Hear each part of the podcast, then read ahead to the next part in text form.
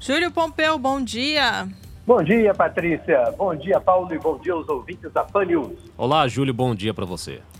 Júlio, tem tanta gente aí querendo logo se, se proteger, né? Tomar a vacina da Covid-19, que tem gente até furando fila, né? Vou parafrasear o nosso colega Arleson Schneider lá da TV. O espaço já está reservado aqui no meu braço direito aqui para receber a vacina. Mas na hora certa, É, né? na hora certa, na hora certa.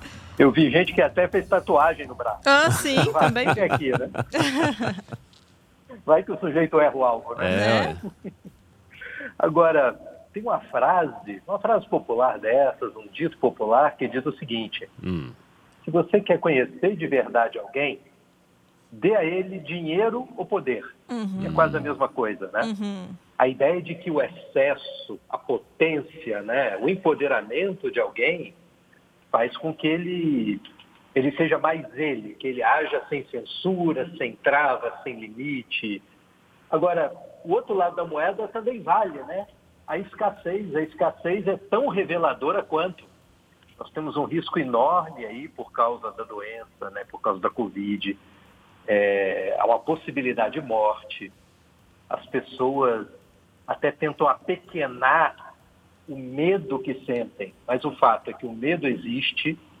Já a vacina, ela ela está aí entre nós, mas em número ainda muito insuficiente, na quantidade ainda muito minguada, né? Uhum. E sendo distribuída com uma lógica é, que, por um lado, tenta proteger os mais vulneráveis, que são os idosos, e, por outro lado, tenta proteger aqueles que estão na linha de frente e que são necessários para que mais gente não morra. E gente querendo furar a fila. É a escassez revelando é, é, parte da personalidade de algumas pessoas. Né? A escassez revelando que muita gente acaba sendo guiada por aquela ideia do farinha pouca, meu pirão primeiro. Né? Uhum. É o bom e velho egoísmo em ação. O egoísmo é um dos sentimentos mais antissociais que existem. Porque viver em sociedade implica você renunciar a alguma coisa. Implica você não fazer simplesmente o que você quer, o que lhe dá na telha. Que é até aquele outro ditado que é coisa de filosofia de boteco, né? Ô, meu irmão, a tua liberdade termina onde começa a minha. né? O outro é um limitador da nossa liberdade, é um limitador do nosso querer, é um limitador da nossa vontade. E às vezes tem que ser também um limitador dos nossos medos, né? Quem fura fila para se vacinar está tentando se salvar às custas de um risco maior de morte para outras pessoas. É essa atitude egoísta que você ignora a existência do outro, ignora a importância do outro. Isso que é tão, mas tão antissocial, né? Pois é, isso não é só na questão de vacina, né, Júlia? A gente já teve, por exemplo, é, pessoas que fraudaram Bolsa Família, pessoas que tinham casa, carro e recebia ali o valor de menos de 200 reais por mês, tirando a vez de uma outra pessoa que realmente precisa. Bolsa Família, o auxílio emergencial, Uhum. cotas em universidade, é, até fila de supermercado. né? Agora, o mais curioso disso tudo é o seguinte: é claro, isso é coisa de uma minoria. Né? É, você não tem pessoas se estapeando para querer furar a fila da vacinação. Uhum. É, é uma ou outra pessoa que, por uma circunstância qualquer, tem a chance, tem a oportunidade, porque conhece quem na prática está aplicando a vacina, ou porque tem influência, tem poder, tem dinheiro, enfim, alguma coisa desse tipo. Agora, o efeito que isso gera na sociedade, de quem não está ali na fila vendo o sujeito furar, mas está vendo a notícia, é muito ruim. Pensa no supermercado, né? Você está ali no supermercado, tem um monte de caixa e um monte de fila de gente querendo pagar as compras, né? Uhum. E aí você está parado na fila e olha para um lado, vê uma pessoa furando a fila do caixa. Olha para o outro lado, vê uma segunda pessoa furando a fila. As pessoas saem dali com a sensação de que todo mundo fura fila. Né? Sim. E aquele supermercado é terrível, olha só, todo mundo fura a fila, olha que esculhambação. Mas na verdade são só duas. O número de pessoas paradas na fila ali, respeitando, é muito maior. Mas a impressão que fica é a de que as regras não funcionam. É de que aquela ordem que as pessoas dizem para você, olha, você está aflito, você está com medo, mas fica calmo. Tem vacina, tem uma ordem de prioridades, você não vem na frente, tá? Mas olha, sua hora vai chegar. Fica tranquilo. E tem um porquê de você ter que esperar. É porque tem pessoas que correm um risco muito maior do que você. Pode ser que no futuro, com outra doença, com outro problema, a pessoa em maior risco seja você. E, portanto, essa regra que hoje você vê como algo ruim, pode ser que amanhã beneficie você também. Agora, o fato é que é mais fácil você esperar quando você tem a certeza de que não está sendo feito de otário, né? De que as pessoas não estão furando a fila e só você ficando para trás. Então, o efeito fura-fila, o efeito social de fura-fila, o péssimo exemplo que, é, que se dá para a sociedade, acaba minando os esforços das pessoas, minando todo esse esforço psíquico que a gente tem que fazer para segurar a ansiedade e esperar a nossa vez. É altamente desagregador, né? Uma coisa é, terrível, é da natureza humana, né? acontece, mas a gente tem que saber lidar com essas cenas também é, e não nos permitirmos entrar no mesmo jogo. Algo do tipo, ah, se todo mundo está furando, vou furar também. Não é assim que funciona. Uhum. Mas aí que está, é algo que é da natureza do brasileiro, né, em alguns momentos, é pensar que quem tem a oportunidade de furar e não faz isso, é visto como trouxa, como um otário, como um idiota, né, por algumas pessoas. É quando o jogo da regra vira, né? É. Tem um discurso famoso do Rui Barbosa, de uma adoração aos moços. Foi um discurso que ele fez para a formatura de uma turma é, na antiga, no Largo de São Francisco, né? Hoje USP.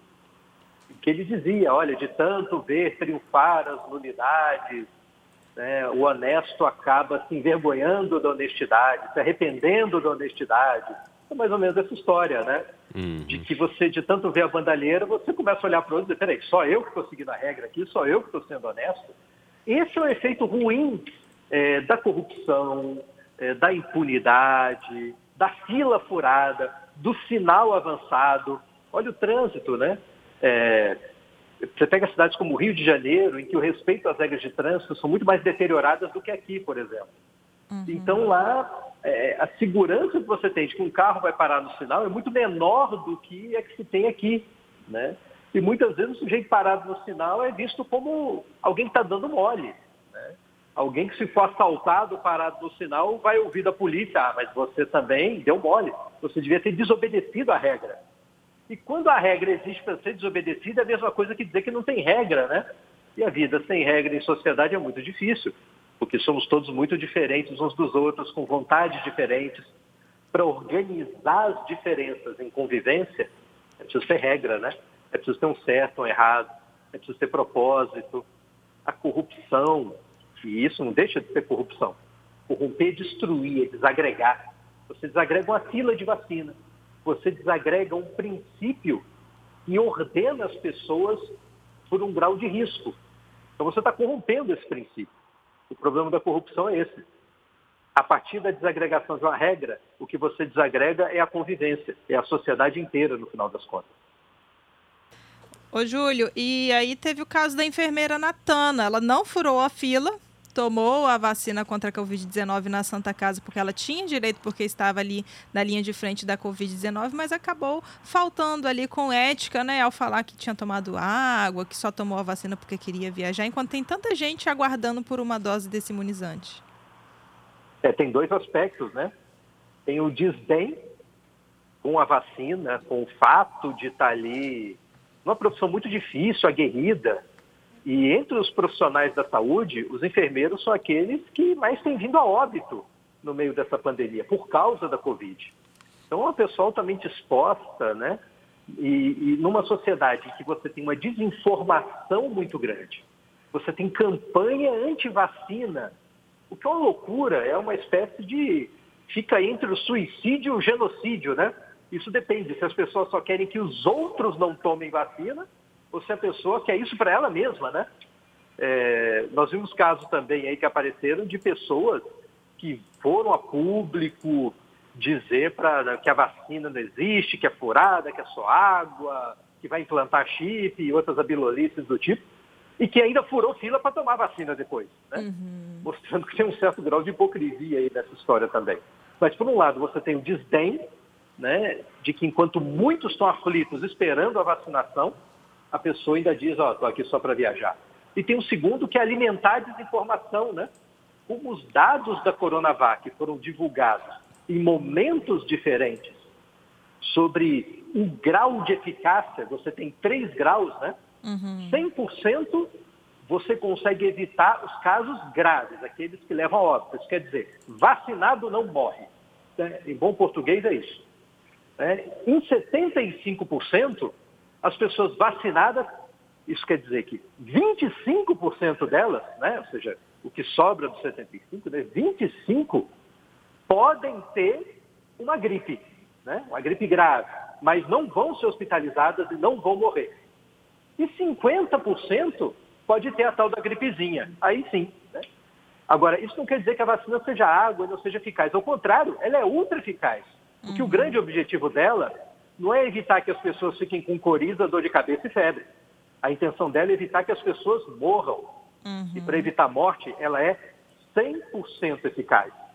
E, qualquer, e vindo ainda mais de alguém da área de saúde, a promoção da desinformação é algo perigosíssimo. Né? Isso ajuda a matar a gente. É terrível. Sim, muito. Júlio, obrigada pela sua participação hoje conosco. Boa semana para você. Imagina, sempre uma alegria, sempre um prazer. Boa semana para todos nós e tomara que as doses cheguem todas rápido, né? Tomara. Estamos precisando. Pois é. Tchau, tchau, Júlio. Tchau, tchau. Forte Valeu, abraço. Paulo. Abraço.